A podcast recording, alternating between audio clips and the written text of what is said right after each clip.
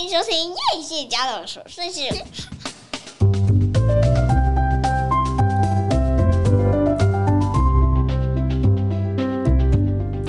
欢迎收听叶谢家的琐碎事，我是菲勒米娜。大家好，我是夸米。哎、欸，你今天竟然讲加了一个大家好，当然了，话越来越多嘛。喂，我跟你讲，我们昨天我本来想要说各位相亲的，真的够了。我们昨天又延迟录音了，因为昨天两个夫妻不太顺遂，夫妻不和，夫妻不和没法录音，有人一直延迟回家时间，以至于没办法好好录音。我们今天又 delay 了，外物太多了。但是你知道，我觉得那个收听率一直在下降，哎，到底为什么？真的假的？我其实没有认真的，我要好好检讨一下。对，你好好检讨啊！你就时间到了要好好上节目啊！对，每次每一次看到收听率率下降，我就只有一个想法，就要把节目做得更好。哦。好，然后我觉得可能因为我们也都很少宣传呐、啊，可是我就是随缘呐，佛佛系佛系。我跟你讲，等到我们碰到一个大咖的那个时候，就会上去。我知道是谁，但是我现在接着他就会他就会又会下来这样子。的确是哦，哎，这礼拜这礼拜我想要跟大家分享一个韩剧。但是我的重点其实不是这个韩剧，其实是因为我们学校呢发生了，我们班上发生了一个事情。那我觉得这个事情很有意思，所以我想要跟大家分享一下。所以你到时候会把它关联起来？对，会有关联吗？这韩剧跟这个学校发生的事情很难有关联。会，其实跟我的成长背景、成长历程，我觉得很多东西都是可以都在一起的。那呃。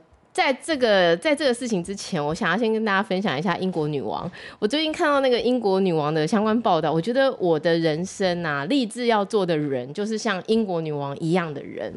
就是你看到她的时候，你可能只是觉得她是一个九十九十六岁的老太太，长得非常可爱。嗯，老奶奶很慈祥嘛，动作缓慢。对，但是你可能没有办法去想象说她的整个成长历程，然后还有。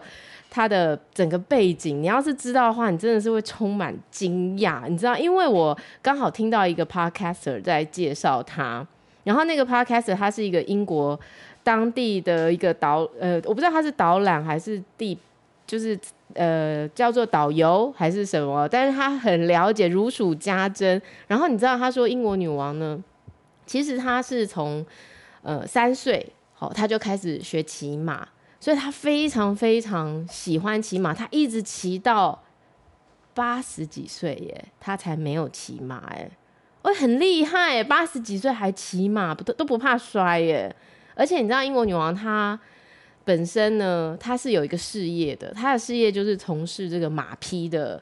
驯养，他应该有很多事业吧？他有非常多事业，马匹只是其中一个。哦、对，就是他很懂马，很爱马，很喜欢聊马。然后他自己又有一个马匹事业，就比如说你要配马呀，卖叫那个叫做什么 trade 育种 trade，呃，对，就是要。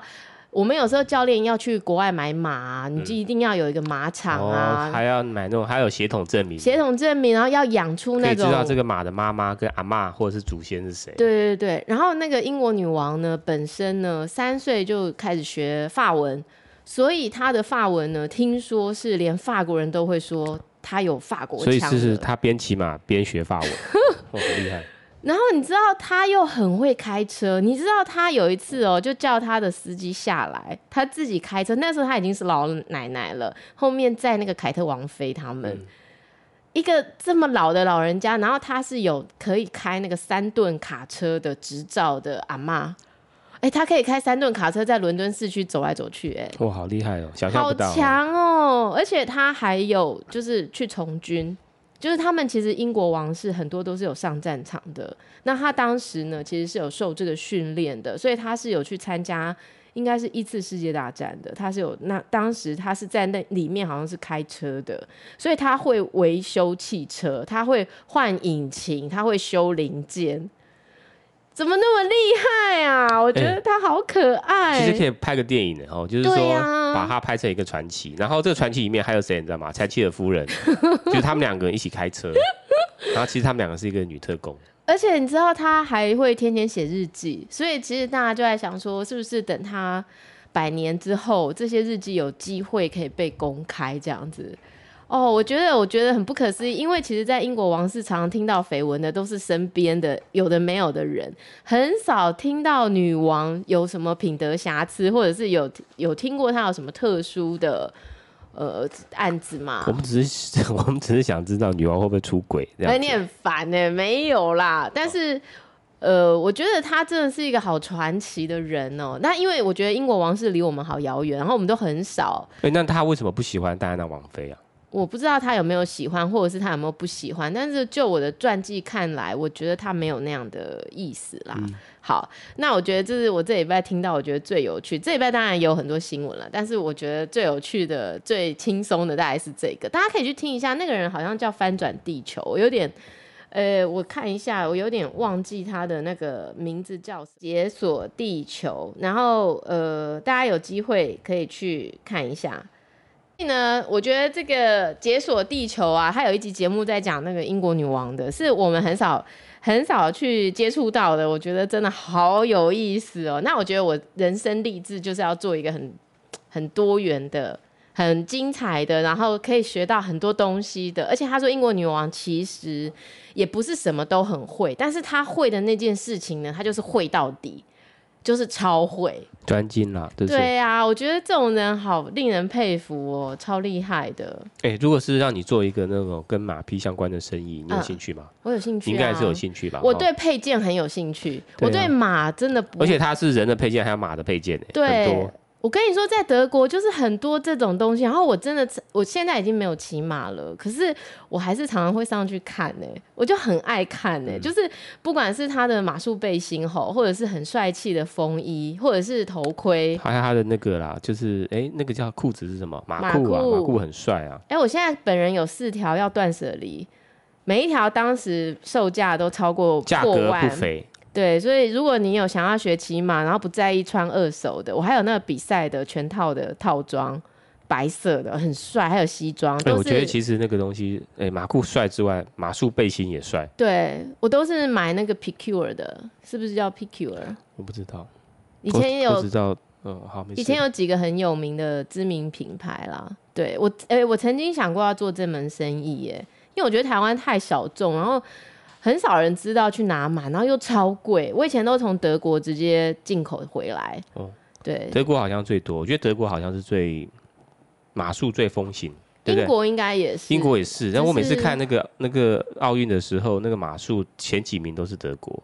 英国也有，但是他们好像技术没那么厉害。对，他们如果能到第第三名，已经算很厉害了。嗯，但是我不敢，我不敢这样子，因为我不敢直接说是不是这样，因为我觉得我的我看的没有这么多，我们理解的比较少，对，我们理解的不多，哦，所以不见得真的是这样。好，好啦，那所以我们现在要来介绍一个韩剧。这个韩剧我觉得当时一一定是因为它的题材太沉重，所以就变成了遗珠。其实没有人讨论这个韩剧，可是我打开看的时候，我。真的好意外，它非常好看。这个韩剧我必须说，连我这么不迷韩剧的人，我看到这个韩剧，我都会想要马上去到那个地方，开始了解这个民族的一些、啊。要命！我们两个讲的都不是同一季、同一部韩剧，哦、不同一个韩剧。你不是要讲那个吗？你要讲好汤国度，对不对？对。但是因为好汤国度，我已经在我的脸书粉丝页介绍很多次了，哦，所以这边就不赘述了。那你可以聊一下，你看了好汤国度，你的想法怎么样？因为它好汤国度也是一个其实正常人不会去打开的。对。因为你如果没有去真的是理理解韩国的文化或韩国饮食，你就觉得韩国就是这些东西嘛，对，就是海鲜煎饼啊，然后什么什么豆腐锅啊，大酱汤啊，大酱汤、豆腐汤，海鲜浓海鲜汤啊，有些人会吃到什么豆芽黄豆芽汤这样子。结果他这个节目一介绍，好像只有三集，是不是？对，就有三集。我就看到第二集了，但是我就觉得非常棒了。他介绍的每一个地方的每一个菜的那个汤，而且是他们是汤饭文化，是汤里面一定要把饭加进去，对，才吃得饱。对，而且那个汤都不是随随便便白水煮出来的，但是它又不是像我们台湾在做汤。我觉得台湾的汤有时候就是很 heavy，对。但是它的汤的感觉就是，它虽然也是经过很多道工序，然后很多食材，可是我觉得区别在他们有非常大量的蔬菜。哦，的确是，他们那个汤整个很丰富。对，是是用那个。呃，应该是骨头去熬的，不管你是用牛牛骨或是猪骨去熬的，对，哦，然后汤很浓郁，对，而且我觉得很特别的地方就是他们居然没有加一些人工的添加物？完全没有。我不知道是没有还是说没有拍出来，但如果是没有的话，我觉得非常棒。其实因为你用一个好的食材，其实所有的东西你要吃到好的东西，食材最重要，食材新鲜，当地现产，物流直接那个不是物流，就市场。在卖的时候，你马上就取得第一手，那个东西能不好吃吗？嗯、好吃到爆吧！对啊，所以我觉得我看过他介绍这么，虽然只有两集，但是他其实每集介绍的那个汤的种类都很多，大概会介绍四到五种。对，我就觉得哇，好棒哦，那种感觉。而且很多都是历史传承老店，他随随便便都是三四十年起跳的。对，而且都是第几代第几代，然后一样这么用心的哈。对，而且就他就是基本上从每一个城市介绍每个城市当地的物产，然后所，比如大邱养牛，对，然后出来的一些食材，然后他们用这食材去做汤。我特别对济州岛很感兴趣了，因为我本身是一个非常热爱海鲜的人，然后我觉得那个济州岛还有统营那个海鲜啊，真的是看得我大开眼界。原来那海鲜有这么这么多种不一样的东西，好、嗯嗯，而且我觉得他们在放料的时候，就没在手软的哎。嗯、那一碗是不是要七八百起跳啊？而且听说老板娘放放的太少，还会被她老板被她老公骂。哦，真的哈，因为她老公很爱吃嘛，嗯、然后可能以前在外面吃，人家料都给很少，对，所以说怎么可以这么小气？哎、欸，但也太夸张了，一碗泡面里面有一颗鲍鱼，有一只章鱼，一只章鱼，各位，欸、一只哦，不是切片，不是一只脚哦，是一只章鱼，还有一只螃蟹，这太可恶了吧？那个章鱼就像是给那碗那个那个那个锅子陶锅戴了一顶帽子的感觉，得这么大一个。所以你知道，我如果解封之后，我真的最想要飞济州岛。好了，对，我之前本来想阻止你说韩国有什么好玩的。好，OK，我这次我也赞成，先去韩国。是不是？你已经被我洗脑了？但我可能要先去整容、整形才可以。我不因为我的长相在韩国一下就被认出来是外国人。嗯，长相不重要，长得太丑了。身高可能很快会被发现。哦、啊，这些一定是东南亚国家来的。他们那东北肿的很可怕，每一个都一八零哎，而且连女生都超高。他们那路上走的女生一六五起跳哎。而且我真的是没有自信走在韩国的街上。不会啊，没关系啊，我们就是观光客，他们现在应该也很需要观光客吧。好，这叫好汤国度。我其实因为很喜欢，所以我曾经在我的脸书粉丝页，还有我个人的粉丝页，我已经介绍很多次这这这部片了啦。那好啦，你终于看完了，你也很喜欢啦。对，我现在唯一剩下一一个遗憾，就是我想要知道他们这个拍这个这个影片。呃，镜头是用什么镜头？它的相机跟镜头到底是用什么牌子的？麻烦太棒了！看得懂韩文的人帮我们查一下。真的太棒了！哇，我一定要知道。好啦，那个希望我们有哎、欸，我们韩国听众现在已经没有在收听了啦。那如果说他知道那个懂得韩文的时候，帮我们查询一下好汤国度的整个团队，他们是用什么机器拍摄的？你千万不要去给我买一台回来，我真的很怕。要先看，要先看，不一定。好，那其实我本来要介绍的是一部在二零一九年播放的韩剧哦，叫《美丽的世界》。那它这个片的制作团队其实是《魔王》的制作团队，你们可能。太年轻哦，没有看过《魔王》。《魔王》是我很早期在看韩剧的时候，是当时朱智勋演那个宫的那个男主角很红的时候，他跟严泰雄一起演的《魔王》，还有申敏儿哈，是他的这个制作团队去拍摄的。那因为他在讲的是校园霸凌事件。可能这个题材大家会感觉很沉重，稀松平常吗？嗯，应该不是稀松平常，就是说怕开了自己承担不了，所以嗯嗯，我觉得话题度不够，然后讨论的人也相当少。那我觉得很奇怪，我觉得人就是莫名其妙都会有一种吸引力磁场。总而言之，我就有一天突然在 Netflix 竟然看到这个二零一九的片，我就把它打开了，就哎很好看呢，女主角是秋瓷炫。然后男二零一九，你不是就已经，我们就不是就已经有订 Netflix 了吗？我说的对啊，但是他没有推给我，怎么会是漏网之鱼呢？那因为他可能也没有什么话题度哦。那可能 Netflix 是最近才进这片的，他、哦、不是二零一九就。所以那个时候没有这个片单呐、啊。对，哦、好，那所以我当时一打开看的时候，想说哇，这不得了！我觉得他的整个拍摄的剧情，然后画质，然后他的音乐。都做的相当好，水准之上哦。然后男主角年轻的那个男主角是南多岭，南多岭我我想大家应该也不陌生，他演过鬼怪哦，演过很多人，他是听说是呃谁御用的童年时光啦，那个呃李钟硕演皮皮，哎，我我讲你大家都不知不知道，没关系，我假装知道，演皮诺丘的那个李钟硕。好，有印象，有印象。效果好。那这部片其实他在讲的就是有一对家庭，有一个一家四口家庭和乐的家庭。呃，他们有一个有一个儿子，他已经是高中的学生哈，大概高一高二的学生。那这个这个孩子平常非常贴心，感觉就是长得也是斯斯文文、彬彬有礼，就是南多岭饰演的。那他们这个家庭的爸爸呢，是一个高中老师，妈妈呢是开一个面包店的老板娘。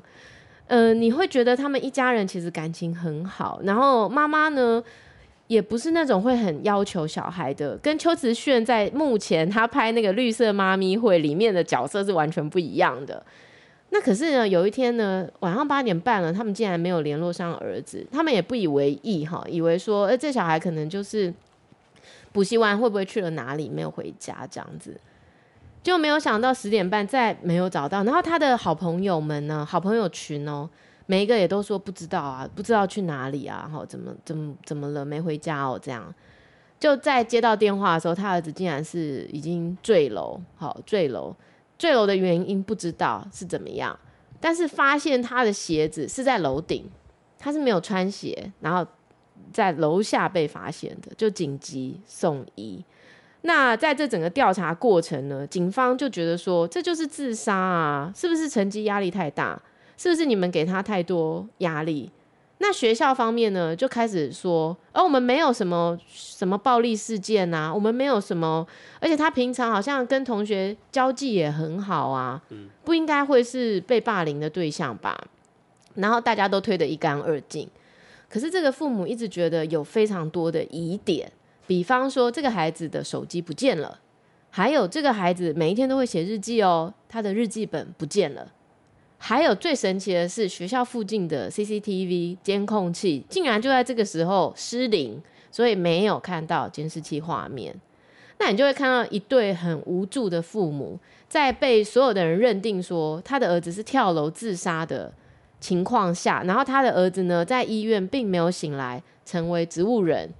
他们要怎么样去抽丝剥茧的找到一个真相？因为就像我们的家庭啊，以我们的家庭，你会觉得我们的孩子会寻死吗？绝对不可能嘛！而且他们都已经约好说晚上他们要去看月食，那天刚好是一个月食啊。那我觉得导演在拍这整部片的时候，我觉得他很他很会拍了，就是他他会把很多东西剪辑在一起，让你在看的时候，你其实没有那么沉重。你会很容易进入这个世界，然后你也想要知道究竟发生什么事。那我觉得每次讲到校园霸凌事件的时候，大家第一个就会先想加害者是谁，受害人是谁。但是我觉得我在看这整件事情的时候，我不会用这样的角度去看。我觉得我每次在看这样的案件的时候，我第一个想的是他的原生家庭发生了什么事吗？那。后来没想到呢，这个妈妈有一天竟然收到了一个影片。这个影片呢，就是他的儿子被一群男孩子打的那个画面。里面的那个高中男生好像都在开玩笑，好像一人打他一拳这样子。可是其实他儿子已经是被打在地上了。那他儿子有一个最要好的朋友哦，跟他非常要好的朋友，那个朋友是。呃，他们是私立学校嘛，所以那个朋友的家庭是非常有权有势的，家里是那个，比如说是理事长，这个学校可能就会有个理事会，里面那个最大的就是他家理事长，有没有？理事长决定学校一切的事，就是我们的家长会会长。对，那他妈妈从来都没有想到过说，他儿子怎么在学校会发生这样的事，他就开始不断的、不断的、不断的开始去回想说。这当中我是不是漏掉什么？我觉得每次事件发生后，然后每个人就开始会去回想说，抽丝剥茧的想，我有没有错过他的求救讯号？我有没有曾经该给他时间陪他的时候，我说了我在忙？然后他爸爸也觉得很内疚，因为他爸爸高中老师，他好像关心别的孩子比关心自己的孩子还要多。那他妈妈呢？他妈妈就是。虽然他妈妈真的也是一个非常好的妈妈了，可是他妈妈就回想到有一次他的小孩的衣服全身都是灰尘，然后他就拿去问他说：“哎，你怎么回事？你这衣服是发生什么事？怎么都是灰尘？”然后他的小孩就跟他说：“哎，我就踢足球。”然后他就看他小孩脸上怎么有伤，就他小孩很体贴，竟然说：“我就是被足球打到。”他妈也不以为意，就是说：“哎呦，你下次小心一点，下次不要把衣服弄那么脏。”就他妈妈在回想这整个细节的时候，就非常崩溃。你知道，我们都会觉得说，是不是我做了什么？所以他这部影集的一幕一幕都是父母亲的回想。就是还有就是当时真的发生了什么事，嗯、他是一一直在拼凑嘛，因为他要去找到说究竟发生了什么事。那会不会是因为这个校园霸凌事件造成了他儿子想不开呢？你看至此是不是都还是在？我是自杀的，嗯，有没有人去想过说会不会是他杀？是他杀，嗯，会不会这当中其实还发生了其他的事情？好，那所以我觉得我在看这个戏的时候，我觉得它的重点在你的孩子要成为一个怎么样的人？好，比方说，如果真的有一个加害者，大家要看到结局啦，才会知道这个戏是什么。我就在这边不能剧透。这个很好看，你们可以自己去看到结局到底是怎么样。那如果真的有个加害者，那你就要去看这个加害者他的父母亲是怎么教育他的。我觉得所有的大人，如果你是怕事的人，好，如果你是不愿意挑事的人，或者是如果你遇到什么事情都是逃避的，你的孩子就是会跟你一模一样。如果那个加害人当时他在做出这样的行为的时候，他的爸爸，因为那个理事长，他竟然给了他孩子很多圆谎的借口，让他可以不要去说出实情，然后甚至让那个孩子沾沾自喜的觉得，我躲过这一次了，大家都相信我的话了，嗯，没有人知道我说谎，而且我成功的脱身了。我没有出现在那个霸凌的里面，虽然我是我出了这个主意叫大家去打他的，可是我不是那个揍他的人，我没有被发现在那里面，所以我没事，而且我还主动把这件事说出去，嗯，表示我其实内心也是很煎熬，而且呢，我不想要出卖朋友，然后呢，我是主动来坦诚我做了这件事的人，然后他爸爸就一直跟他说，就给给他很多理由，比如说你是为了义气，所以你没有讲。哦，然后比如说我们做老大的，其实本来就是要，呃，要去面临这些，就是给他很多似是而非、不应该的理由。可是这个理事长的太太其实不是这样的人，这个太太其实是很有良心、很善良，而且很怕这个理事长的。他一直觉得这这当中有一点不对劲，可是他一直没有勇气去坦诚说，我儿子可能做了一些不应该做的事情，他也很害怕。所以我觉得，其实每一个事件在发生的时候，所有人就会在这个事件里面一览无遗。你是一个怎么样的人？你是诚实的人吗？你是愿意去负责任，然后直球对决的人吗？我觉得这都会牵涉到你的孩子会成为什么样的人，很重要。好，所以我觉得看了这个片真的很好看。唯一比较不能接受的就是里面那个妈妈哭声好吵哦，吵死了！邱瓷炫实在演技，拜托请加油，有待改进，就很吵。嗯、但是整个剧情结构，还有他要带你去看到的，你知道，我突然间就想到一件一一一个一个事情哦，特就跟台湾有关吗？没有，你知道追风筝的孩子，你那时候有看吗？我忘记剧情了。它其实就发生在阿富汗。然后它是一本书，这么穷的地方也有。然后呢，它全它原本是一本书去改编的嘛。然后这本书开宗明义，他就说，世界上只有一种罪行，那就是盗窃，其他都只是这个罪行的变化延伸而已。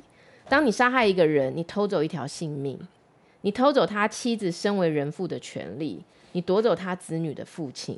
当你说谎。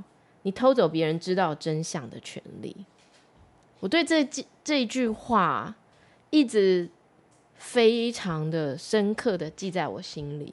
我人生座右铭就是做人要诚实，就算你做了一件你觉得全天下都不知道的事，你自己都知道。嗯，你永远没有办法躲过你良心的煎熬。嗯，所以我觉得我都告诉我的孩子说，做错事没有关系，当下承认，承认了这件事就过去了。你不承认，你不知道你会。为了这个谎，你还要说多少个谎来圆这个谎？所以我觉得，其实这个是教育当中非常重要的事。然后每个人都很害怕事情跑到自己身上来，所以学校也要踢皮球。这这部戏里面的学校就是一直很怕惹到谁，然后就是什么事情都要掩盖、掩盖、掩盖。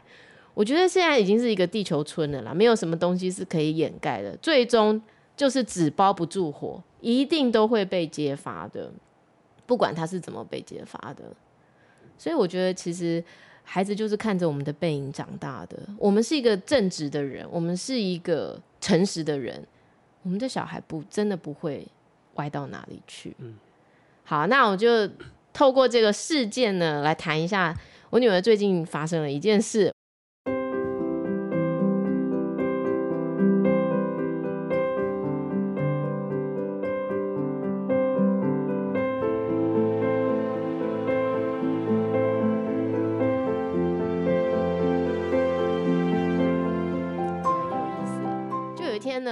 我去接他的时候呢，他突然间就穿了雨鞋出来，然后我就那那这几天都下大雨嘛，然后我就说：“哎呦，你鞋子湿掉了。”哦，对啊，这样，那我就心里面想说，可能是他你带他上学的时候呢，他进学校湿掉了鞋子，所以他就换了雨鞋。就上车的时候呢，他就跟我说，他们很奇怪把我鞋丢到楼下去，就我鞋就湿掉了这样。那我那时候听了之后呢，我也没有觉得。呃，好像怎么了？我就想啊，人家把你鞋丢去哦，啊，那你觉得怎么样？你有觉得他们是故意的吗？还是他们是怎么了？怎为什么这样做？这样，我觉得在这个事情当中，我发现我有一个态度，我的态度就是我没有一开始就觉得会有所谓的加害者，而且我对我女儿有一个非常强大的信心，就是她不是受害者。你知道吗？我觉得有时候我们太容易把学校的事件很快建立一个二元的对立，就是一定有人刻意对他做这件事，然后他就是那个无辜的，他就是那个被迫的、被害的。可是我觉得其实很多事情的发展并不是这样。然后我对他的那个强大的信心在于，我觉得他不是一个会受到别人欺负的人。还有就是我对他的信心是他怎么想。不是我怎么想，我想知道他怎么想。然后他就告诉我说，他发现他的鞋子湿掉之后呢，就有同学围过来，然后就有同学说：“哎、我帮你吹，我帮你吹。”这样。哎、他的鞋子是呃他自己去捡回来，还是他发现他的鞋子在门口的时候，哎、已经湿掉了？他是自己去捡，他的鞋子不见了哦，他鞋不见了。然后就有人说：“哎、欸，我知道在哪里哦。”然后他就说：“我去帮你捡回来。”这也太那个，在一看一听就知道是那个、啊。你不觉得他们很可爱吗？在大人的世界里，这一听就知道是哎。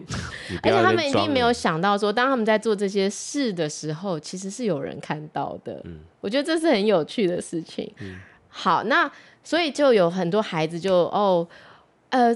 呃，我我我帮你吹，我帮你吹。然后还有一个孩子就会说：“我觉得你要原谅那个人啦，我觉得你要 原谅那个人。”好，那总而言之，他也就把他的鞋子带回家，然后他就，而且那双鞋是新鞋嘛，就你新买给他嘛，因为他脚长大，嗯、你买一双新鞋给他，然后他就把它吹干。我还知道勾勾的牌子。然后就让他什么弄干，然后我就说：“那你有很伤心吗？”他说：“我没有很伤心啊，就鞋子湿掉，我觉得还好啊，就吹干就好了。可是他们为什么要这样做呢？OK，他的重点来了，为什么他们要这样做呢？我说：那你觉得你有你有想过可能是谁吗？他就跟我说：我觉得一定是那个一直来问我要不要帮我吹的人。我说：你这样不行，你不要随便怀疑别人，因为他如果只是好意呢，对不对？如果是好意，然后就问他一个问题。”我说：“如果啊，我们都找不到是谁的话，这件事情你有可能就让他这样过去吗？这样？”然后他说：“对啊，找不到是谁，那当然就就找不到啊。可是我觉得可能是谁，他还是会有一个，我觉得可能是谁这样。然后后来我就我就写了一封信给他，对，我就写了一封信。然后我其实想要告诉他的一件事情是，呃。”其实他是受到非常非常多的关爱的人，就是我们很爱他，然后他的阿姑很爱他，他的阿姨很爱他，他的姑姑很爱他，他的阿公阿妈很爱他。那我怎么整天跟他吵架嘞？就是你是故意的吧？嗯，OK，好。就是我觉得他是一个被很多爱包围的孩子，所以他的内心你知道，我觉得永远都会是爱。所以当他发现这件事的时候，他不会先觉得那个故意性，他只是觉得怎么会有人这样做。谁这样做？为什么这么调皮捣蛋这样做？然后我想让他知道的是，或许有些人他们没有得到这些啊，所以他可能要做一些事情来好玩，或者是被关注，很很也还有可能就是他没有足够的自信，不去听别人这样做。好，因为我觉得事情的发生有很多种可能，那会不会也有可能是我的孩子对别人做了什么？所以他们要这样对他做，那当然这些我都有问他。那在我的心里面，我想要让他知道的是，不管别人怎么对你，我说你有两个选择。第一个，如果你知道是谁，你想要正正式式的要求他一个道歉，你去要求他，而且去告诉他说你不准再对我这样做。第二个就是，如果好，你不知道是谁，然后你。你想要让这件事情要在这里做一个结尾的话，那可能你必须要让你自己理解到说，意外永远都是有可能发生的。有的时候是好的意外，比如说我们今天收到一箱寿康水蜜桃，哇塞，这个意外实在是太 shock 了。几颗？十颗哎。平均一颗重量多少？我跟你讲，绝对比我们买的还要。我其实买那一箱，我原本是要去空运的吗？啊，空运的还是台湾送？台湾也是，台湾也是人家国外空运来台湾送来的啊。哦。我原本买那一箱，我是想要送长辈的，可是收到这么小怎么办呢？是不是只能自己吃掉啊？就没想到今天收到真正的寿康水蜜桃，要求大。所以我就说，意外永远会发生，但是你有权利决定。好，你有权利决定你怎么去看待这件事情，你怎么看待这件事情，你怎么行动才是最终的结果，而不是发生这件事情在你身上会是最终的结果。我认为是这样。还有，你有权利决定你要不要变成跟他们一样的人。我觉得这个很重要。好，那在我心里面，我当然是很心疼啦，但是我觉得我必须要相信我的孩子。我认为他不是受害者，我认为他有能力去处理这些事情，所以我就问他：“我可以为你做什么？啊，你希望我为你做什么？你要我跟你觉得可能是的家长讲吗？好，然后还是我们让老师来处理这个事情。然后他觉得，嗯，我觉得让老师处理，OK，那我们就交给老师。”那我觉得老师的处理也是让我超 shock 的，我真的很意外耶。哦，但是我非常感谢这个老师，真的，就是在我来说，就是我们可能都会觉得说孩子是无心之过。你的 shock 是正面的 shock 还是负面的？很正面啊，我真的很喜欢这个老师啊。你知道，我觉得在我我我我对待孩子的态度，就是我觉得所有孩子都会犯错。我小时候拜托，我小时候也是霸凌之主，好不好？你知道我以前啊，在读小学六年级的时候，我们班上有个男生超讨厌，就全身脏兮兮的，鞋子还会穿反，小六了也左右脚会穿反，然后整天都是按那懒惰懒惰，提个便当袋，然后走路就是驼背，然后整个人看起来就是超讨厌的。嗯，他他对我根本没有什么利害关系啊，可是我就是因为太讨厌他，所以我们玩躲避球的时候，我就会故意砸他。就有一次把他砸到呕青，你知道吗？就是明，我就是正大光明的。欸、小小学生的力气没这么大吧？我力气很大啊！你知道我小时候球类运动超，你就是拿铅球砸他？不是拿铅球，就躲避球。那我就觉得这人为什么这么懒惰？我真的看不下去。后来你知道他妈就到学校来了，然后他妈就说：“是不是你？”然后我就说：“我不知道。”因为我其实很害怕，所以我完全可以理解，当这些孩子说着他们不知道，可是他们明明知道的时候，他们真的很害怕被处罚。可是你看，我这么金鱼脑的人，到了这这个事情都已经过了几十年了，我没有忘记过。然后你那个时候已经叫你妈来，对不对？你就是你要吵出动长辈，是不是？我也有长辈。没有没有没有，因为没有人会相信是我，你知道吗？因为我小时候就是成绩超好。怎么可能？大家都看到你砸人家，怎么没有？就是。我就是，如果我要这样讲的话，没人敢拿我怎样，你知道吗？就是就算是我又怎样的那一种态度，我小时候很恶劣，真的是可恶的，到个极点。所以我可以理解。那你现在让我回想的时候，我不知道为什么我当时要这样做，我就是太呃太高傲了，太跋扈了，太霸道了，太觉得理所当然了。所以你知道，我后来其实也经历了很多关于自我的。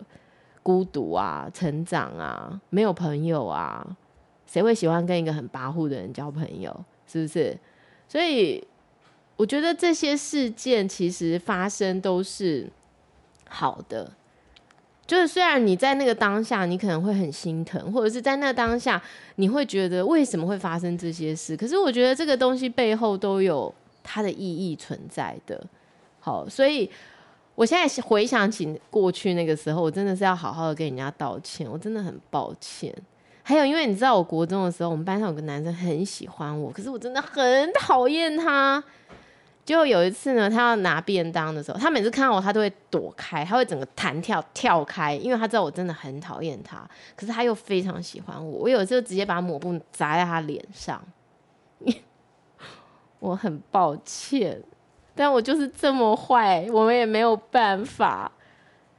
就后来有一天呢，我在国中的时候，我抽屉所有东西就被人家拿出来丢在外面，我也不知道是谁做的。我那时候很错愕，超 shock，想说为什么？你想说哦，还好哦，因为这里面有成年的鼻屎都在里面，趁这个时候晒晒太阳，我觉得不错。我然后我我就，但是你知道，我当时也。可以感受到说，哦，原来被人家这样对待是怎么回事？所以那个时候有几个名单出现在你脑海里面，谁谁谁？我我到现在不知道是谁。对，我不是张家豪，没有了，开玩笑。我不知道，我不知道是谁。那你知道，特别是啊，我觉得女孩子会有很多小圈圈，然后我觉得这是在成长过程当中啊，真的友情就是很复杂的一件事情。你就是会经历很多。我们如果是朋友，我们就要一起干这事，然后你就要有足够的自信，说你去干吧，我不做，因为我没那么傻。到时候呢，你没被发现，我被发现，还不是我被罚？那你的孩子有没有足够的自信去去说我不做？还有就是，当你不听某个人的话的时候，你会失去那个人的友情的时候，你有没有足够的？自信说：“哦，老娘本来就是孤单的，没有关系。”哎、所以有没有可能是是是我们女儿她她以前在这小圈圈，嗯，后来他被踢出去了，嗯，但是因为因为他不配合被踢出去，嗯，所以人家就觉得说我要给你一点教训，瞧一瞧。我想他们年纪还小，可能国中才会有这种这种想法，但是国小我想还不至于，嗯，对。好，那。所以对我啊，我去看待这些事情啊，我都会觉得所有发生的事情一定都有一个背后的理由。那其实发生某一每每一件事情都是好的，因为他会得到很多学习。最后老师呢，我没有想到老师，因为其实是有被看到的，然后只是老师他没有选择在当下就说他希望孩子可以承认，所以他等了很多天。好，然后最后孩子来承认的时候，嗯，其实那些孩子，其实我想他们都煎熬了很久，然后没有想到老师竟然通知他们的家长。哎，我真的是没有想到，因为我其实以我的个性，我跟他们其实都还蛮要好的。我其实本来是想，就是就是学校的事情处理完，就学校就算了。可是我真的没有想到会通知家长。哎，通知家长是很大的事。哎，我们小时候如果通知家长来，是不是很可怕？嗯，我想这些小孩应该吓坏了。可是我知道老师为什么要这样做，你知道吗？因为你的意识正在萌芽，你正在朝着不是左就是右的方向前进。那你们必须要知道，我做的每一件事都是有代价的，都是有后果的，而不是只是呃他们家的人觉得没事就算了。然后老师甚至跟这些孩子说，如果嗯，如果我们家要求说必须赔偿一双鞋子，因为毕竟是全新的鞋，然后你把它丢到那么脏的水里面，如果我们要求赔赔偿一双鞋子，那这些孩子就是要三个家庭一起来分担这件事情。好，那这当然，这个世界里面有一个人是出主意，有一个人是行动，有一个人就在旁边敲边鼓的。好，那那事后他们的家长也都来跟我联系什么的。那我真的是觉得说，有一个没有，嗯，我不知道有没有啦。但是真的，我我心里面一直想的是，我很谢谢老师给他们的教育。那我觉得我的孩子也要学到一课，就是说，当有人这样对你做的时候。你有没有想过你要怎么去回应这件事情？还有就是你要怎么样让别人知道说，这一次我们就算了，但绝对没有下一次。就是我觉得我们不欺负人，但是我们不能让人家欺负。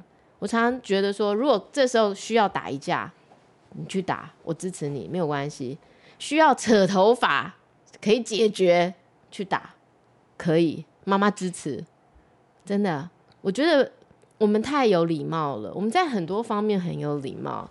就像这个韩剧里面的这个爸爸，跟人家碰撞到的时候，明明是别人撞他，他还一直道歉。他本来是客气先道歉，没想到对方竟然还很不客气的说：“你没事突然冲出来干什么？你不知道这样会造成我受伤什么字？”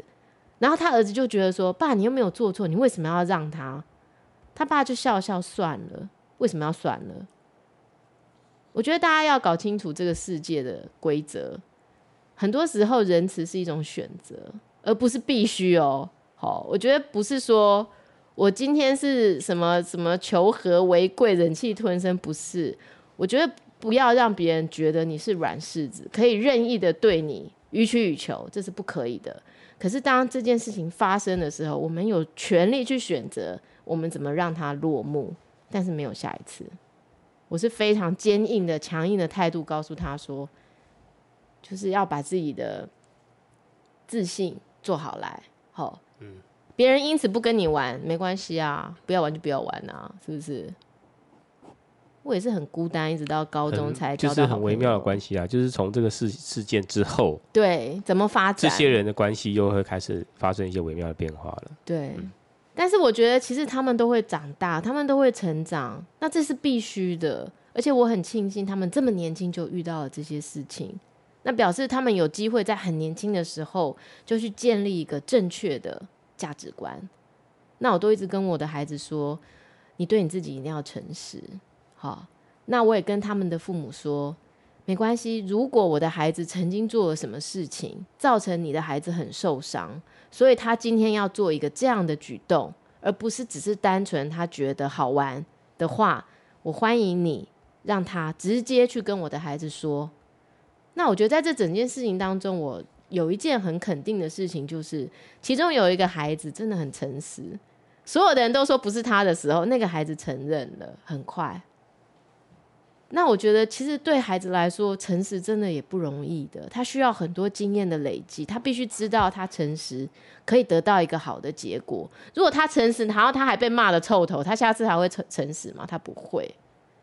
那我觉得我女儿也很，我觉得她可能常看他妈跟别人直球对决啦，所以我觉得她也很棒。她也是当下，她就去找他认为可能是做这些事的人，就直接问他说：“是你吗？是不是你？”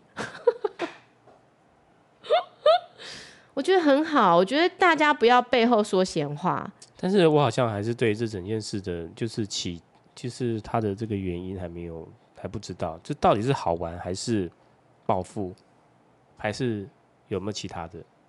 可能我觉得他们有一些小孩子的心理纠葛啦，嗯、心理纠葛在里头。那如果是心理纠葛，这里面应该也是。谈不清啊，小孩子也不会讲。他们必须要一直一直去经历。好，我觉得他们必须要在心里面要反复的、反复的去经历这些情感，他们才可以厘清，好，到底什么是他们觉得可以做的，什么是他们觉得珍贵的。我觉得这个很需要时间呢。所以小孩子其实这个年纪，小孩子很就是。呃，彼此的关系遭遇到很多的冷暴力啦，是，可能很很多冷暴力，可能每天都上演，但是他就是一个它不是一个表征，它是在心里面的的受伤。是，所以他可能到某一天积累的时候，就会有外显的这些行为。而且可能有些孩子长期被，如果你不这样，我就不这样。嗯、你知道，有些孩子其实是弱势，并不是强势。嗯、有些孩子他可能如果不去听命于谁，他就失去了朋友。那我们要怎么样去跟他们说？没有关系，这没有没有关系啊，因为在学校很现实啊。你要分组，没有人跟你一组，你要干嘛？你就是被孤立。那你能够不听他们的吗？在这个时候，必须委曲求全了。我必须说，就是有些孩子的选择，他就是委曲求全。那可能他也必须长出他的力量，就是他忍久了，他也不忍了。嗯，可能有一天他也觉得这是够了。为什么大家都要听你的？那可是那也是他必须自己去长出力量，你是不可能去帮忙他的。嗯、所以我觉得对孩子的信任很重要，你要对他有足够的信任，然后还有就是你要给他正确的教育。我儿子曾经讲过一句话，我觉得很可爱。有一天洗澡的时候，我就问他说：“啊，如果有一天人家说你不去干嘛，我就不跟你玩。”他说：“没关系啊，反正我在家我都自己玩啊，我不怕。”讲讲是这样讲啦，同侪压力是一件很可怕的事情。但是我觉得这个只是开始，从四年级之后，嗯、呃，可能陆陆续续会发生非常非常非常多这样的事情。那我觉得作为父母，我们能做的是陪伴这个孩子，支持这个孩子，给他很多的爱，让他知道，就算在学校受了伤，他回到家还是很多人爱着他的。我觉得这个爱是很重要的，你会支持他走很远的路，而不是每次发生一个事件的时候，大家就要想尽办法把凶手找出来。哪有这么多凶手？好，还有就是你的孩子没有那么脆弱，他不会是那么无辜的。我都不敢说我的孩子是无辜的，但是我觉得他在这整件事情上面表现出来的态度，我是非常非常欣赏的。我觉得他很宽大，因为特别是。老师就说这些孩子要来跟父母亲道歉嘛，要来跟我们道歉，然后要赔钱。然后我就问他说：“那你要不要人家买一双新的给你？”他马上就说：“不用，不用，不用，我鞋又没坏掉，只是湿掉，吹干就好了。”这时候如果阿嬷、阿公还有阿姑听了，可能已经冲去买鞋了，会不会？对，所以我觉得我也很庆幸是我们家发生这个事，我也很庆幸是他。因为如果是别人家的话，哦，不知道会怎么样哦。如果是我的话，我要三双 Air Jordan 全新，最新一代。我想这些孩子都不是故意的，真的，他们没有想说自己的好玩会后面引发一个这么轩然大波。我我想他们真的是没有想到。那我觉得，其实人在这个社会，你会每一天面对很多很多。呃，人际关系，但是我觉得你永远没有办法改变其他人，你是做不了的。你可以做的就改变你自己。你不够强大，你就是想尽办法把你自己变得更强大。可是这个强大绝对不是胁迫别人、压迫别人得到的强大，而是你必须从内在去建立你自己足够的信心，去做让你觉得你会是一个好人的事情。这些事情才有办法让你变得更强大。我觉得这是这样子。这位爸爸，这个事件你的感想呢？我感想就是很，我刚刚说啦，我就是要赔三双鞋啊。你很烦呢、欸，你真的超烦的。除了三双鞋之外呢，你有没有很心疼你小孩？Beginning，嗯哼，所以可能未来会有更多类似的事情。嗯哼，那就继续看下去喽。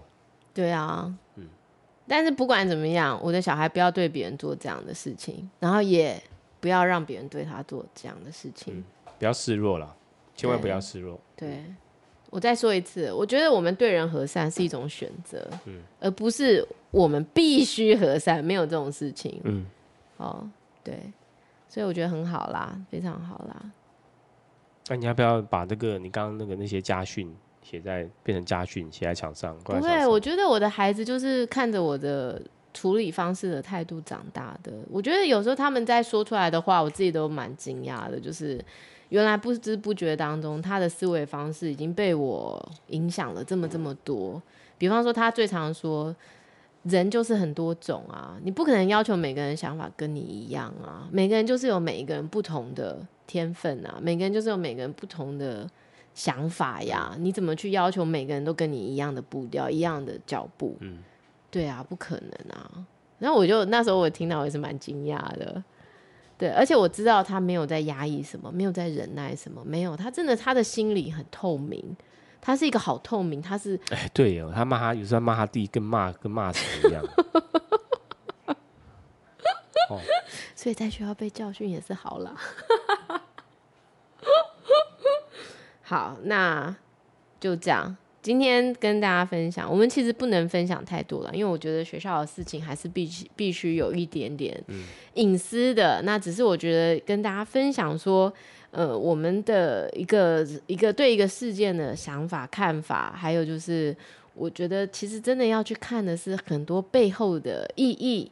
好，那这些孩子他的原生家庭，还有呃我的孩子他的行为处事，好各方面，我觉得我们都要用比较客观的看法，然后去看待这整件事情。然后重点是让这整件事情彼此都得到一个很好的和解，真的是和解。在落幕，然后让这件事情结束，我们就可以继续往前走。嗯，那也有可能它不会结束，我们很难知道。那这就是上天的功课。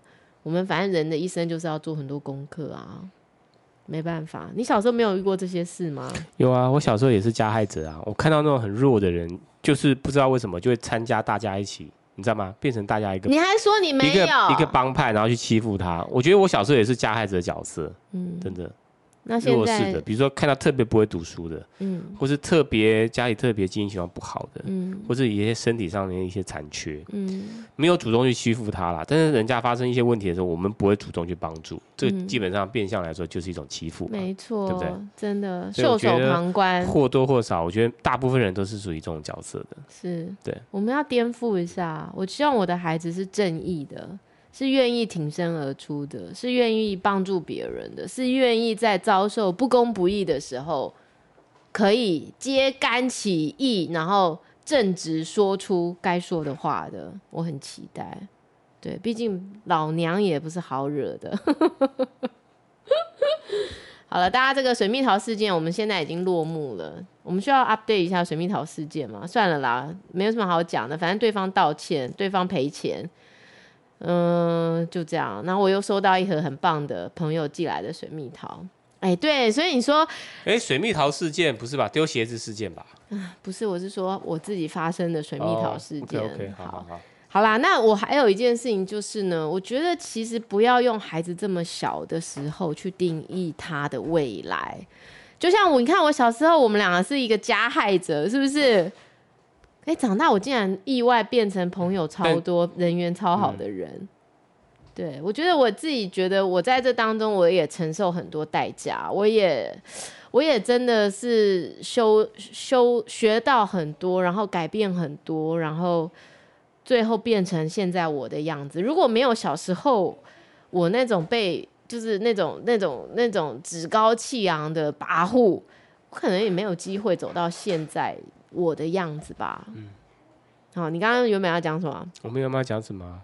嗯，人的一生就是不断的学习嘛，不管这学习是不好、好的或者是坏的，都是一种学习，就看你怎么去看待这整个事件。对，而且不要太快定义，我觉得他们都还是粘土，嗯，就是未来还有很多很多的可塑性，嗯，不要因为一件小小的事情就把它定义成它是坏的，或者是它就无药可救，或者是。哦，一剪五马龙功，你 Q 嘎，我觉得不要这样，好，就是要给他们机会，然后让他们有机会为自己做错的事情改正，或者是有机会去学到我以后可以怎么做，做得更好。我觉得这才是每一件事情发生要带给我们的意义。好，那我在节目上呢，没想到一年好快又到了我的生日了，我又过了生日了。我实在是收到太多太多太多的祝福卡片、礼物、蛋糕、水果，好，我真的很谢谢大家。希望明年这个时候你会收到一个重要人物的一个卡片，谢谢你。好、哦，对他的帮助。好哦，好，我们来看明年这件事情会不会发生。好哦，我没有帮助过谁，真的我没有。我觉得大家都是互相，嗯、那我很感谢这些美好的心意，我也会持续的做我觉得应该做的事情。今天我的节目就到这，欢迎收听叶谢家的琐碎事业，欢迎你上我的脸书粉丝页搜寻叶谢家的琐碎事，留言给我。希望你喜欢我的节目，我们下次再见，拜拜。